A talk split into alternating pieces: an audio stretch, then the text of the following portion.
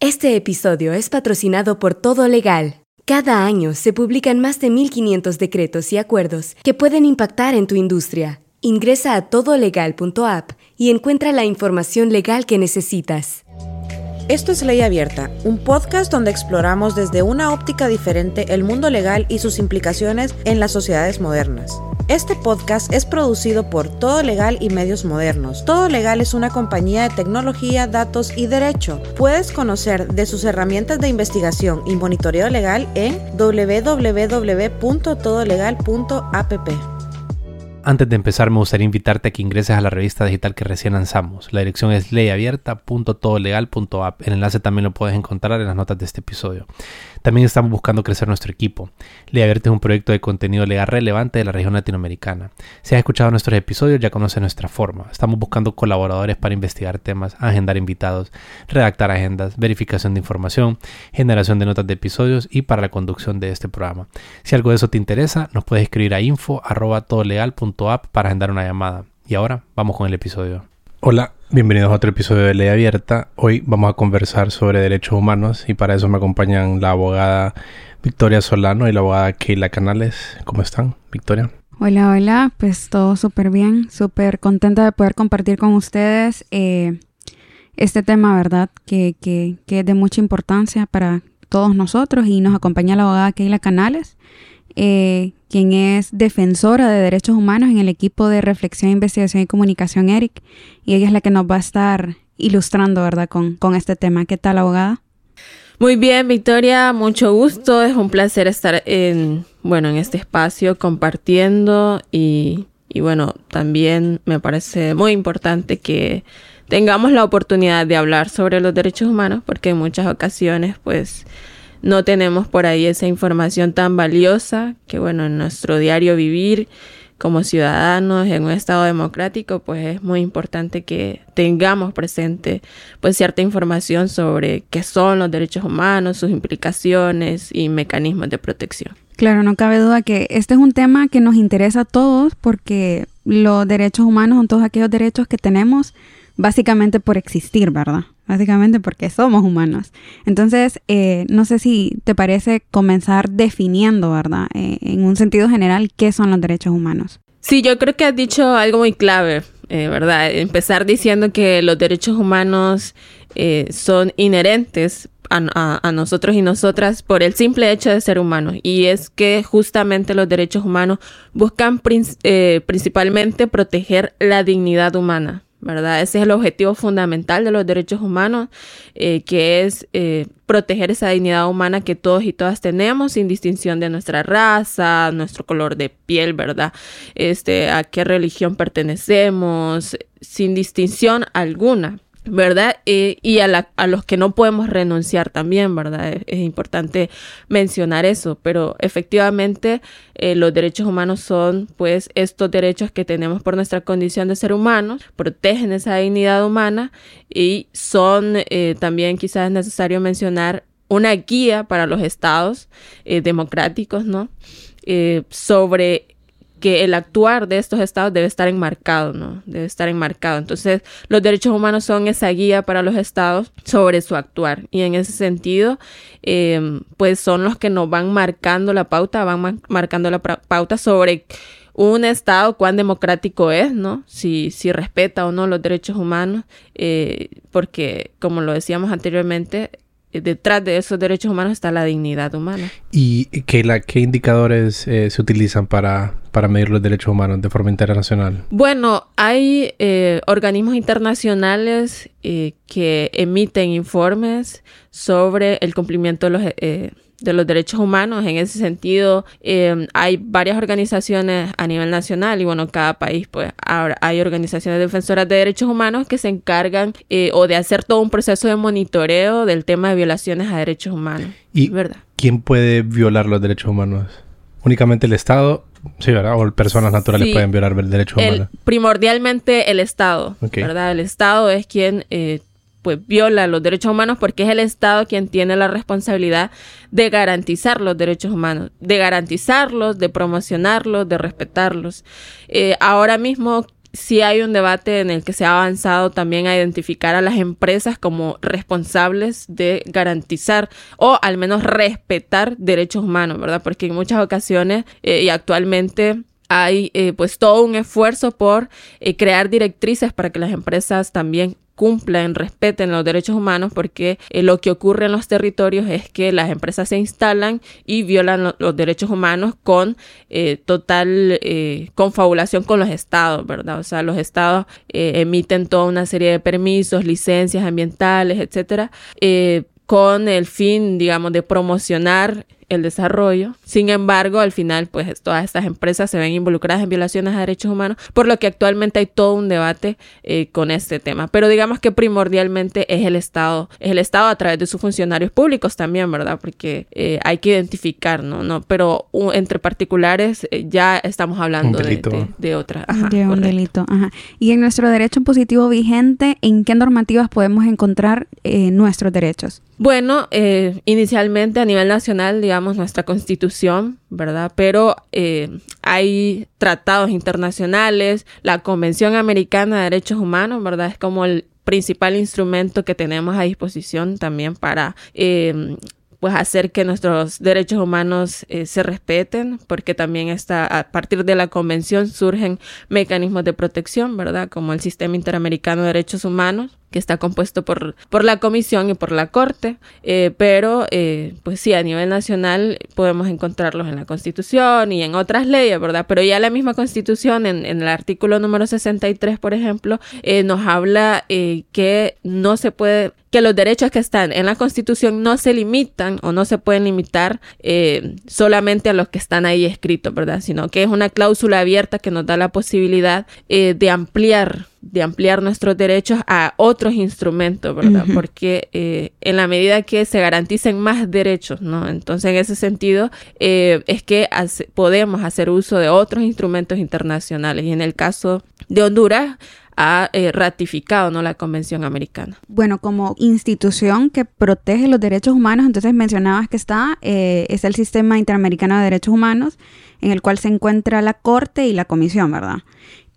pero, para ir a esta corte o para, para ir a esta comisión, ¿verdad? Si, si yo me veo violentada o, o, mis derechos se ven violentados, eh, tengo que hacer algún proceso primero interno aquí en Honduras, en lo nacional, antes de poder ir al, ámbito internacional? Sí, totalmente. Yo creo que en ese sentido es necesario eh, tener bastante claro que el sistema interamericano no pretende sustituir eh, la justicia o eh, la responsabilidad del Estado hondureño, ¿verdad? Sino más bien es como un último recurso eh, para continuar con esa protección, ¿no? Para garantizar esa protección cuando el Estado no, no garantiza esa protección a los derechos humanos.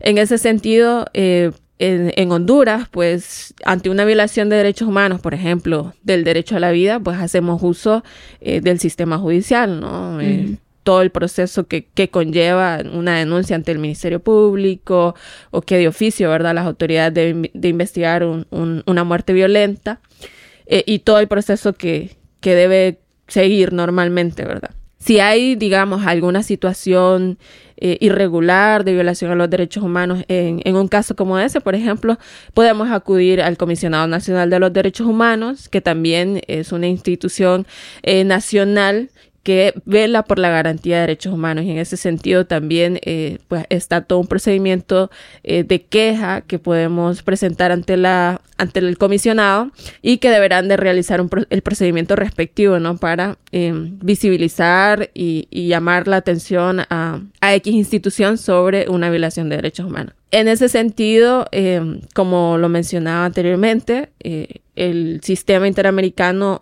eh, ya está a disposición cuando ya hemos agotado estos recursos, ¿no? Y ese es uno de los requisitos que establece, em, pues, el sistema. En su reglamento ya se establece que para poder acudir a la comisión por el caso de una violación a derechos humanos, pues se tendrán que haber agotado estos recursos internos o en caso, solo se podrá acceder en caso de que o no exista un recurso efectivo para esa violación a derechos humanos o eh, el plazo en el que está resolviendo esta institución o este sistema judicial es un plazo irrazonable, o sea que han pasado muchos años y no hay una ¿verdad? Una respuesta a esa violación a derechos humanos.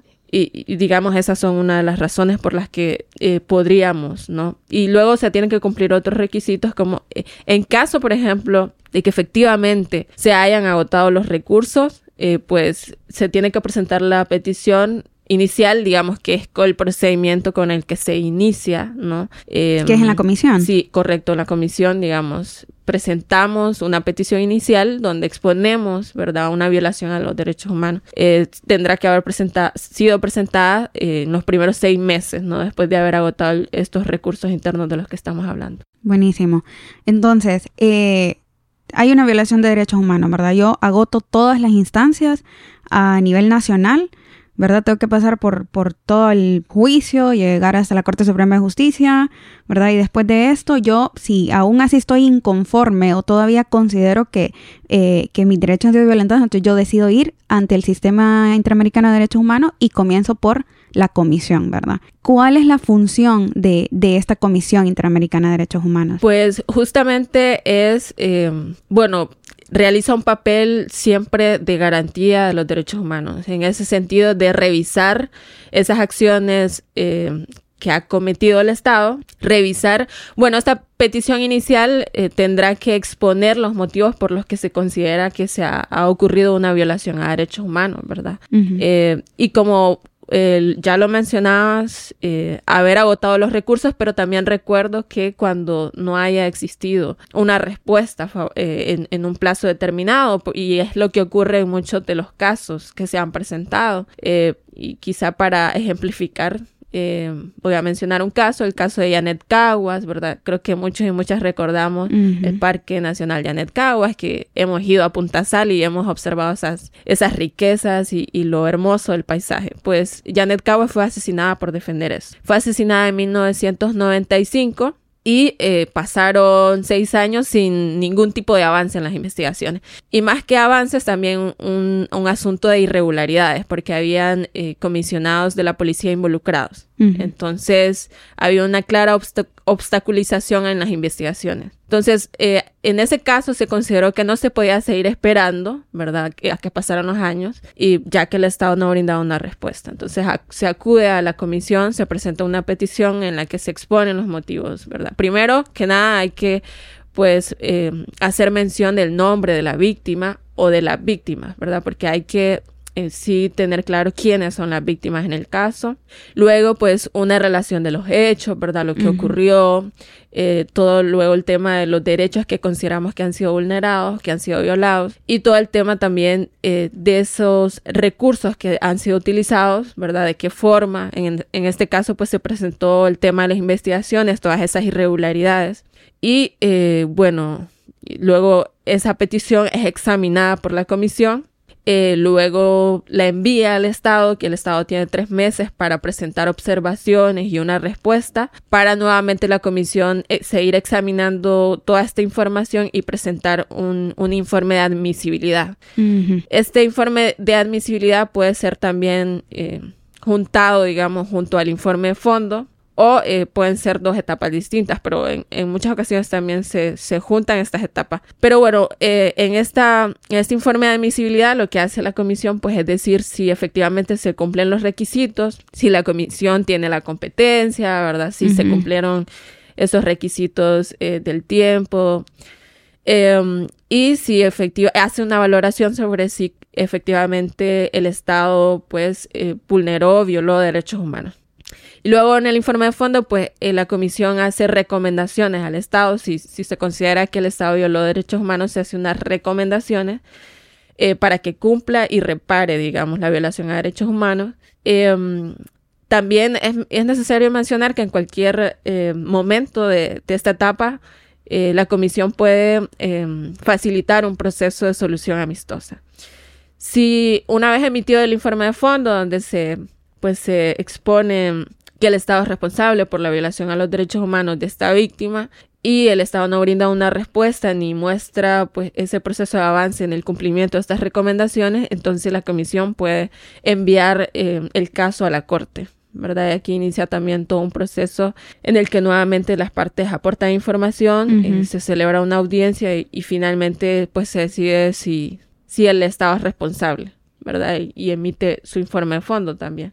Básicamente, entonces, la función de la comisión es, uno, eh, revisar si el caso es admisible o no y brindar sus recomendaciones al Estado que violenta los derechos humanos. Y en tu experiencia, eh, ¿Honduras ha puesto atención a estas recomendaciones que hace la comisión? Bueno, digamos, en la experiencia que tenemos desde el equipo de reflexión, investigación y comunicación, eh, no podemos negar que, hay avances en, ciertos puntos resolutivos de las sentencias que tienen que ver con, reparaciones económicas, ¿verdad? Lo más difícil siempre es el tema de las investigaciones, porque eh, para que no se repitan los hechos, es importante que el Estado avance en el tema de las investigaciones y determine los responsables, por ejemplo, cuando estamos hablando de asesinatos, ¿verdad?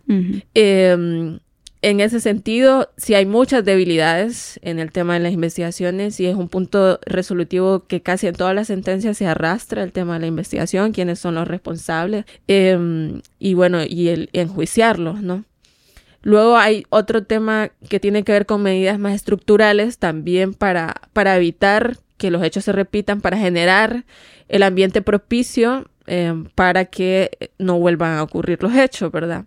Eh, en algunos casos eh, es complicado por los cambios en los gobiernos, ¿verdad? Porque hay todo un tema de seguimiento y de coordinación entre las instituciones. Eh, pero en muchas ocasiones sí se cumplen. Si se cumplen todo lo que tiene que ver con la aceptación de responsabilidad por parte del Estado, que digamos que es lo, el primer punto que tiene que cumplir el Estado, que es hacer un acto público de reconocimiento en, el cual acepta que ha violado derechos humanos. En, casi en todos los casos esto, eso lo tiene que hacer y lo hacen, ¿verdad? Recientemente vimos a la presidenta Xiomara Castro que aceptó eh, públicamente por parte del Estado la responsabilidad en el caso de Vicky Hernández, por ejemplo, una chica trans que fue asesinada en el marco del golpe de Estado. Entonces, em, ya digamos, eso, el tema de, de la las reparaciones económicas es lo que hace casi inmediatamente. Em, todo el tema de apoyo psicológico también a las víctimas.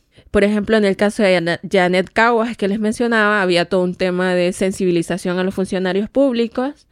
Eh, se cumplió, ¿verdad? Todo el tema de rotulación del Parque Nacional Janet Caguas, etcétera, eso se ha cumplido. Cuando tiene que hacer monumentos, por ejemplo, se cumple. Pero lo que siempre eh, es una debilidad es el tema de las investigaciones tema de las investigaciones y algunos aspectos estructurales que tienen que ver con, con otras reformas que se tienen que hacer que son como de mayor impacto. Ahí es cuando quizá hay un tema más difícil de cumplir. Keila, y vos dijiste que mm, durante este proceso se abre una ventana para que haya una em, solución amistosa, creo que fue la palabra que utilizaste. ¿Cómo, cómo funciona esta, este tipo de, de arreglo? Sí, bueno, eh, cuando el Estado es muy consciente de que efectivamente va a ser condenado, digamos, por las violaciones a los derechos humanos y que efectivamente tiene la responsabilidad, eh, pues en muchas ocasiones se decide llegar a una solución amistosa en la que pues la comisión o en la corte también, ¿verdad? En la corte puede ser que ocurra la solución amistosa. Eh, pues se facilita, eh, la, comisión facilita para que pues las partes puedan consensuar un, acuerdo, ¿verdad? de qué forma reparar esa violación a los derechos humanos y eh, pues entre las víctimas también exponen, ¿no? Cuáles son esas formas de reparar esas violaciones a los derechos humanos y crean un documento que una, eh, una vez que es creado, la Corte lo homologa y ese acuerdo de solución amistosa se convierte pues en, en una sentencia, una sentencia en la que se va a cumplir como cualquier otra sentencia. O sea que es como una especie de proceso de conciliación, podemos decirlo. Y, pero siempre la comisión es garante de que se respeten los derechos humanos, porque aquí sí tienen que garantizar, no es que las partes pueden transar libremente sobre cómo se va a realizar ese acuerdo. Eh, sí pueden, o sea, efectivamente el acuerdo puede ser entre ambas partes, pero sí siempre la comisión, siempre es la intermediaria y como lo decía antes, se convierte en sentencia y por lo tanto la corte va a hacer su proceso de supervisión como en cualquier otra, otro proceso. Es, es esto es un procedimiento que una vez que se, emite una sentencia, que la Corte emite una sentencia o que homologa un acuerdo amistoso y se convierte en sentencia, inicia un proceso de supervisión, ¿verdad? En el que solicita información al Estado sobre los avances en el cumplimiento de estos puntos resolutivos. Entonces, el Estado tiene que informar sobre si cuántos puntos resolutivos ha cumplido, de qué forma los ha cumplido. Luego este informe se envía a a las representantes de las víctimas para que hagan sus observaciones, porque el Estado puede decir, miren, yo ya lo cumplí todo, ¿verdad? Y, pero no, en este proceso ese informe lo revisan las representantes y las víctimas y emiten sus observaciones y eh, finalmente pues la Corte emite una serie de recomendaciones. Y el Estado, porque es que eh, eh, siempre decimos, ¿verdad? El Estado contra, violó los derechos humanos, el Estado, pero ¿quién representa al Estado de Honduras cuando tienen que presentarse, por ejemplo, ante la Corte Interamericana de Derechos Humanos, ¿verdad? ¿Quién es la persona que va y representa a Honduras? Sí, bueno, el, la representante del Estado hondureño es la Procuraduría General, General, de la República, ¿verdad? Y también pues es la responsable, primero como lo decías, de hacerse presente y representar al Estado en las audiencias, pero también eh, de ese proceso de supervisión. También es la, la PGR. En ese sentido, por ejemplo, si hay puntos resolutivos que tienen que ver con reformas que tiene que hacer el Registro Nacional de las Personas u otra institución, quien va a ser siempre el intermediario es la PGR. Por ejemplo, em, en la sentencia emitida contra el Estado de Honduras, en el caso Carlos Escalera versus Honduras, eh, se dictaminó como punto resolutivo em, que se creara una mesa interinstitucional para la creación de un protocolo de investigación de muerte eh, o de crímenes cometidos contra personas defensoras. En ese sentido, em, como estamos hablando de una mesa que tiene que ser conformada por varias instituciones del Estado eh, responsables en el tema de investigación, es la PGR quien tiene que hacer todo el proceso de coordinación. ¿verdad? Que tiene que emitir las, pues, los informes al Ministerio Público o las solicitudes para que participen en el espacio y todo lo que tiene que ver con coordinar es la PGR. Buenísimo. ¿Y existen, abogada, algunos mecanismos de protección para los derechos humanos? Eh, bueno, a nivel nacional cuando hablamos de protección de los derechos humanos, ya mencionaba el Comisionado Nacional de los eh, Derechos Humanos, pero también, digamos, eh, Honduras ha conquistado un mecanismo nacional de protección de personas defensoras, periodistas y operadores de justicia, eh, que justamente también pues es un mecanismo que surge de algunas sentencias contra el Estado de Honduras, también de algunas recomendaciones por organismos de derechos humanos internacionales, que bueno, está más orientado al tema de protección eh, ante, eh, bueno, posibles agresiones, ¿verdad? Y, bueno, también el tema general de violación a derechos humanos. Eh, bueno, este mecanismo está a disposición, como lo decía, de defensores, personas defensoras, también periodistas o comunicadores sociales y operadores de justicia que en muchas ocasiones pues se ven eh, bajo un riesgo ante la labor que realizan. Y si un periodista se ve en, este riesgo, ¿verdad? Eh, que piensa que tal vez por decir algo, por eh, publicar alguna noticia o qué sé yo, él considere que, que, su vida está en riesgo, ¿cómo él puede ser efectivo, ¿verdad? Este, este mecanismo de protección. Bueno, eh, vos mencionaste algo muy importante. O sea, si, si hay un riesgo real e inminente que el periodista o el comunicador social tiene cierta certeza, va a recibir una amenaza a través de teléfono y de un número desconocido o le llegó una nota a su casa, entre otras otras formas, ¿verdad?, de intimidación y de amenaza, pues eh, puede iniciar un proceso para ser admitido en el mecanismo nacional de las, eh, de las personas defensoras.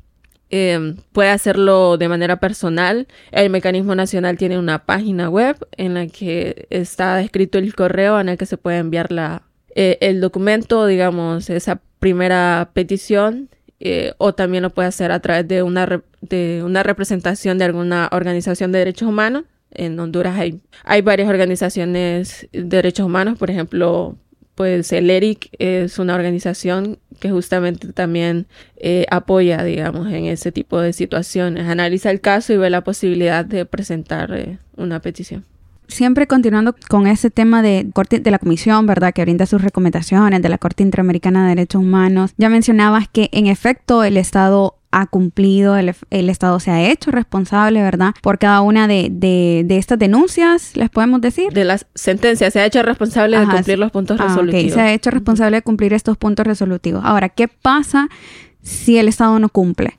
Bueno, lo que generalmente ocurre o, el proceso establecido, digamos, para visibilizar que el Estado ha incumplido eh, con su responsabilidad de, reparar, de, proteger estos derechos humanos, básicamente tiene que ver con, este proceso de supervisión que les mencionaba, eh, pero también eh, la Corte, la Comisión y la Corte emiten informes anuales en las que presentan eh, toda esta información sobre todos los países de la región. Entonces es como una forma de hacer ver el avance en, los, en el respeto eh, de los derechos humanos eh, de los países de la región y visibilizar a aquellos que no están cumpliendo como una forma eh, pues que internacionalmente se visibilice.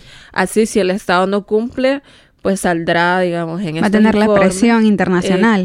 correctamente. Básicamente es la forma. Esa es la forma porque a pesar de que los estados tienen la responsabilidad de, de cumplir, pues no hay otro mecanismo coercitivo, ¿verdad?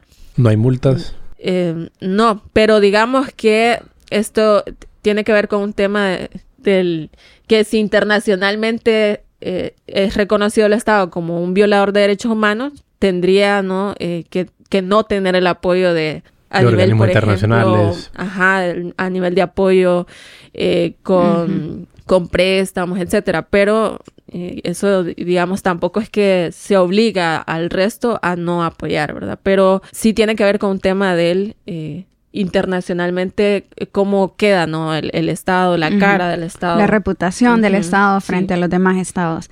Ok y manejan estadísticas en el ERIC por ejemplo de saber cuántas cuántos casos verdad se han ingresado ante la corte cuántos se han ingresado a la comisión cuántos han llegado a la corte eh, o, o, cuántos todavía están en proceso. Bueno actualmente se conoce que el estado ha sido sentenciado 14 veces hay 14 sentencias contra el Estado de Honduras. Eh, no tenemos el número de, todas las peticiones que han sido presentadas a la comisión porque pues eh, no es un no es público porque claro no, ha no todavía no se ha avanzado en el proceso y no sabemos cuántas serán admisibles y eso pero digamos que la estadística que conocemos es que el Estado ha sido sentenciado en 14 ocasiones, ¿no? En 14 ocasiones por diferentes motivos que tienen que ver con el tema de, defensores ambientales. Ahí tenemos el caso de Carlos Luna, el caso de Carlos Escaleras, el caso de Janet Caguas, tres defensores ambientalistas. Em, y también hay sentencias relacionadas con, em,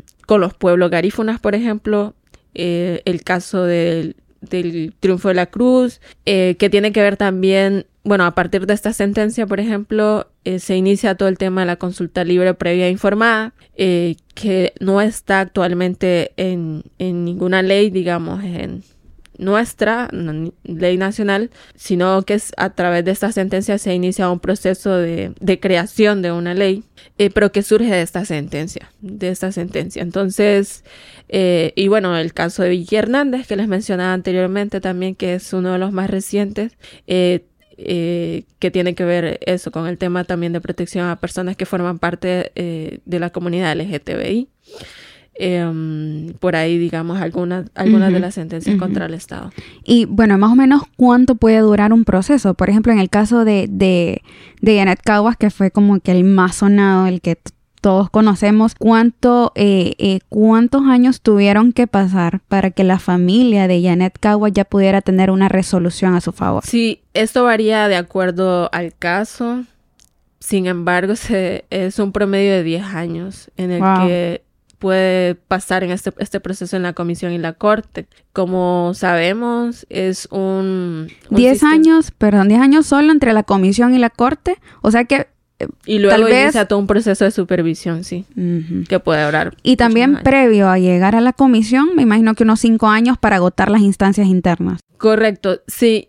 Esto es algo que siempre hacemos ver a las víctimas en los casos, que en muchas ocasiones también no se pretende llevar todos los casos a la comisión, sino más bien algunos casos emblemáticos para que a través de estos casos se realicen reformas estructurales para que no vuelvan a ocurrir estos hechos, ¿verdad? Porque no se pretende también llevar todos los casos a la comisión. Em, entonces, siempre se hace ver que el tema de la espera es un tema importante a tener en cuenta porque sí pasan muchos años. Primero por la carga eh, que tiene la comisión. Eh, básicamente o sea, el personal reducido, no hay mucha asignación de recursos también. Entonces hay toda una, una espera que hay que considerar por todos los casos que tienen que, que estudiar. Y, y, sí, efectivamente, en muchos de los casos, primero hay que esperar a nivel nacional, lograr agotar los recursos o, que haya pasado un tiempo prudente, ¿verdad?, de que ocurrieron los hechos para posteriormente presentar eh, la petición. Y, mm, por ejemplo, en este caso de Annette Caguas que mencionaba, o sea, ella fue asesinada en el 95, su caso fue presentado en el 2001 eh, y luego se llegó a un acuerdo, creo que en el 2009, eh, y desde entonces estamos en 2009, creo que en el 2009 desde entonces estamos en un proceso de supervisión. O sea, y no y el proceso de supervisión no se va a cerrar mientras no se cumplan todos los puntos resolutivos. ¿Quién supervisa? Es siempre la corte. La corte eh, es quien lidera el proceso de supervisión, como lo decía anteriormente, solicita informe al Estado sobre los avances. Y por ejemplo, eh, lo que decía en el tema de las investigaciones, que es uno de los puntos que, que más cuesta que se cumpla, el Estado simplemente envía informes que dice hice esto, hice esto, hice esto. Pero se limita a presentar diligencias como se solicitó eh, al Instituto de la Propiedad eh, que investigara estos y estos vehículos. Y con eso. Entonces, la, la No es en sí la información que investigaron, ¿verdad? Solamente que lo que Solo informa diligencias. Y es algo que las representantes siempre hacemos ver sobre la necesidad que el Estado reconozca que primero hay un derecho para las víctimas que tiene que ver con el tema de de estar informadas sobre el avance en los procesos de investigación eh, y que mm, el deber del Estado de investigar no se debe limitar a pedidos eh, de información entre, instituciones. O sea, debe ser un compromiso real por eh, investigar a profundidad y, y avanzar en determinar a los responsables pues, de, de las situaciones. Que y siempre en esa línea histórica y estadísticas, eh, ¿cuándo fue la primera resolución contra, contra el Estado de Honduras? ¿Sabes? Eh, ¿Como en qué año más o menos? ¿O el primer proceso que se haya llevado a cabo? Creo que fue Janet Caguas el primer caso. O sea, en 2000. Sí, sí. Posteriormente a los 2000, ¿no? Sí, sí. Ok. perdón. ¿Cuál fue el...? No, no, no fue fue eh, un caso de desaparición en los años 80. Y que se desarrolló, la, que la sentencia tuvo que haber sido en los 90. Sí, sí, sí. De hecho, la primera sentencia que emitió la Corte fue contra el Estado de Honduras. De todos la primera sentencia de la Corte. la primera sentencia fue contra el Estado de Honduras. ¿Cuándo se forma la Corte, más o menos? Eh, bueno, eh, la Convención Americana fue eh, realizada en 1969 y entró en vigencia en 1978. La corte tuvo que haber iniciado, eh, no recuerdo ahora el año, pero digamos un unos poquito después, de ahí. Y Keila, eh, contaros un poquito del ERIC sobre el trabajo que ustedes hacen y, el tipo de actividades que llevan a cabo. Bueno, el equipo de reflexión, investigación y comunicación justamente nace en los 80 frente a, a la crisis política, ¿verdad?, que estaba ocurriendo en el país, que tenía que tiene que ver con el tema de las desapariciones. De hecho, también una reciente sentencia contra el Estado de Honduras, el caso de Herminio Deras, que también fue un dirigente político eh, en la ciudad del Progreso y que fue desaparecido y asesinado por las fuerzas militares del Estado. Eh, en ese contexto surge el ERI como eh, primero un centro de análisis que lograra aportar a lo que estaba ocurriendo y bueno, posteriormente fue avanzando, creciendo para hacer todo un tema de acompañamiento a, quienes se encontraban defendiendo derechos humanos y es justamente también lo que pretendemos eh, hacer hoy, que tiene que ver con el tema de fortalecer el sujeto político, eh, es quien debe, ¿no?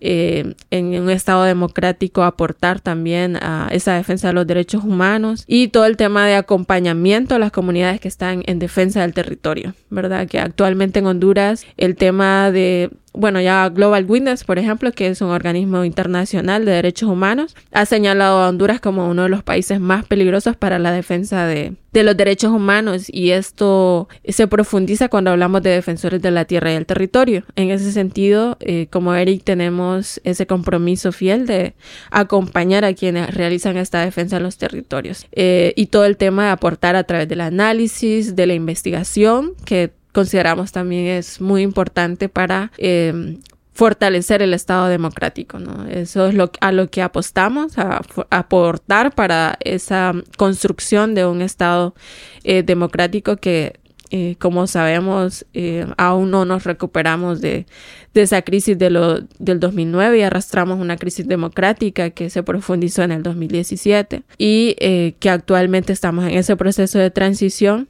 pero que consideramos es muy importante también continuar con la formación política también en ese sentido, tenemos una escuela de formación política y ciudadana para las juventudes, eh, a la que también eh, año con año intentamos eh, actualizar para poder brindar herramientas a la juventud y a través de otros espacios también herramientas para esa defensa de los derechos humanos y para esa participación ciudadana activa y tienen eh, alguna página web abogada en donde las personas puedan acceder, por ejemplo, a la información de esta escuela de formación política o a toda la información, ¿verdad?, de lo que hemos estado hablando en este podcast. Sí, cada uno de los casos que se acompañan eh, a esos defensores y defensoras del territorio también que, acompañamos eh, se visibiliza primero a través de la Radio Progreso también, que es nuestra institución hermana también obra de la Compañía de Jesús, eh, que tiene sus páginas en Facebook, también pueden escuchar a través de la 103.3 y también pues a través de nuestra página web. El, si ustedes googlean equipo de reflexión, investigación y comunicación, encontrarán pues nuestra página web y podrán acceder pues a este contenido y sobre todo también a las investigaciones que realiza el equipo.